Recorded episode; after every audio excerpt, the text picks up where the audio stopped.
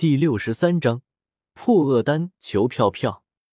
弗兰克道：“我封你为情报大长老，专门负责培养各种情报收集人员，对天地宗的日常开支与各种情报详细入手。”叶天秀说道：“是。”弗兰克连忙点头。奥托在，我封你为炼药大长老，专门为天地宗培养炼药师。一切开支费用要有限制，否则培养出来的炼药师也就肆无忌惮了。”叶天秀说道。“是。”奥托连忙点了点头。古特，嘿嘿，在。我封你为藏宝阁大长老，为天地宗物色各种奇珍异宝，但切记不可私藏属于天地宗的物品，否则杀无赦。叶天秀知道古特的心性。故此，先把狠话放出来。古特愣了愣，旋即犹豫了许久。毕竟叶天秀的性子，他也清楚，说一不二。是。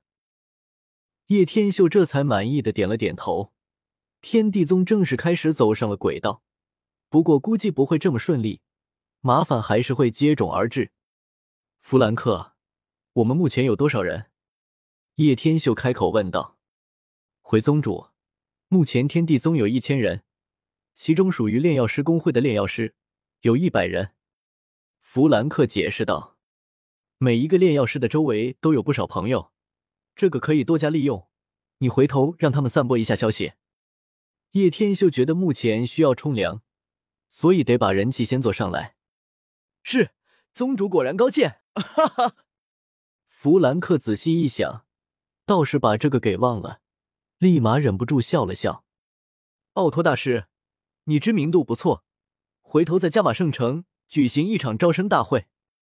叶天秀琢磨了一下，说道：“明白。”奥托点了点头。本以为叶天秀不过是年轻气盛，没有什么经验，殊不知竟然弄得头头是道，让他有点刮目相看了。至于海波东，你去看下场地，你训练弟子需要什么大，可以跟弗兰克说。然后准备好场地，过几天就把全部弟子带进来，交由你训练。”叶天秀说道。“好。”海波东点了点头，双眸闪烁着赞赏的目光。“阁下可是十大斗皇强者之一的冰皇海波东？”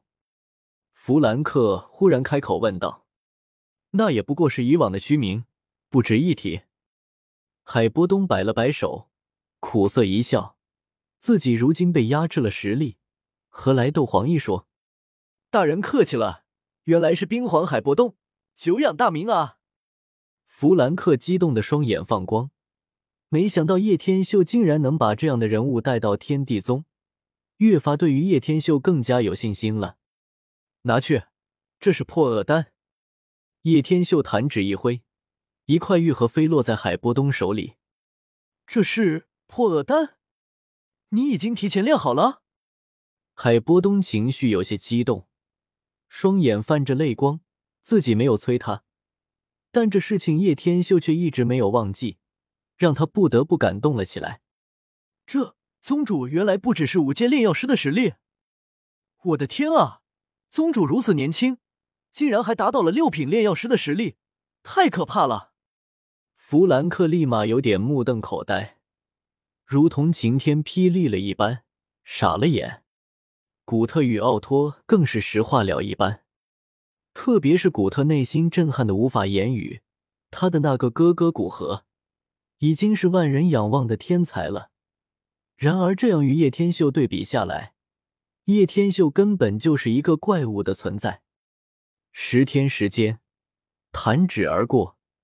坐落在加玛帝国以及附近两大帝国的边境夹角之处，声名远震的古老学院静静的矗立在此处，散发着沧桑与古朴。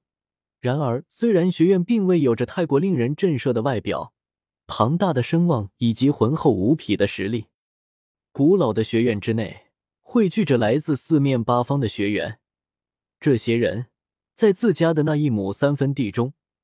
或许是顶尖天赋，常人口中的天才，可天才在这里似乎是成箩筐装的，所以那些在家乡能够引以为傲的修炼天赋，在这里仅仅是勉强合格而已。所有的新生在入学典礼时，那位看上去昏昏欲睡的，犹如即将踏进棺材的老人，却仅仅只是说了短短两句话：“不管你们以前是何身份，到了这里，你们仅仅只是迦南学院的学员，身份全部相同。在学院里面打架决斗，只要不搞出人命，我不会管。可若是谁敢借助家族力量来进行报复，来多少，迦南学院收多少。”老人那乍然透发的浩瀚气势，将这短短的几句话牢牢的印在所有学员的心中。这里是龙，你得盘着；是虎，你得卧着。在古老学院的一处偏僻山峰之上，悬崖之旁，身着淡青衣裙的少女优雅而立，迎面而来的清风将那垂及娇臀的三千青丝。吹得缓缓飘舞，裙角飞掠间，隐隐透出少女那完美的轮廓曲线。少女眸子平静的望着遥遥的东面天空，沉默不语，犹如一朵俗世青莲，纤尘不染。找到天秀哥哥了吗？萧薰儿淡淡的开口说道。一道绿色人影兀然从树林中一跃而出，单膝跪地，回小姐。叶天秀已经抵达加玛帝国，并且似乎建立了一个叫天地宗的宗派。建立宗派？萧薰儿满脸错愕的转了过来，眨了眨明眸，似乎有些难以置信。天秀哥哥才什么实力，却是打算建立宗派？天秀哥哥恐怕野心不小呢。只是以他的实力，虽然在同龄人中相当出众，但想要建立宗派，无疑是……萧薰儿有些头疼。平常看天秀哥哥挺聪明的，怎么这时候犯糊涂了呢？小姐多虑了，叶天秀可不是一般的人，他不仅把宗派管理的妥帖，而且短短十几天时间就招到了两千多人，其中炼药师更是多达两百名。绿色人影一脸凝重说道：“对于叶天秀这家伙也是颇为震撼。”真的？萧薰儿似乎有些难以置信，毕竟太过匪夷所思。按道理来说，他们不应该臣服于一个年轻人才对。天秀哥哥到底用了什么方法？不仅如此，叶天秀还是一名炼药师。绿色人影说这句话的时候有些颤抖。炼药师吗？我早就知道了。萧薰儿在乌坦城的时候已经知道了，心底也是颇为惊讶叶天秀的天赋。不，不是这么简单，他是一名五品炼药师。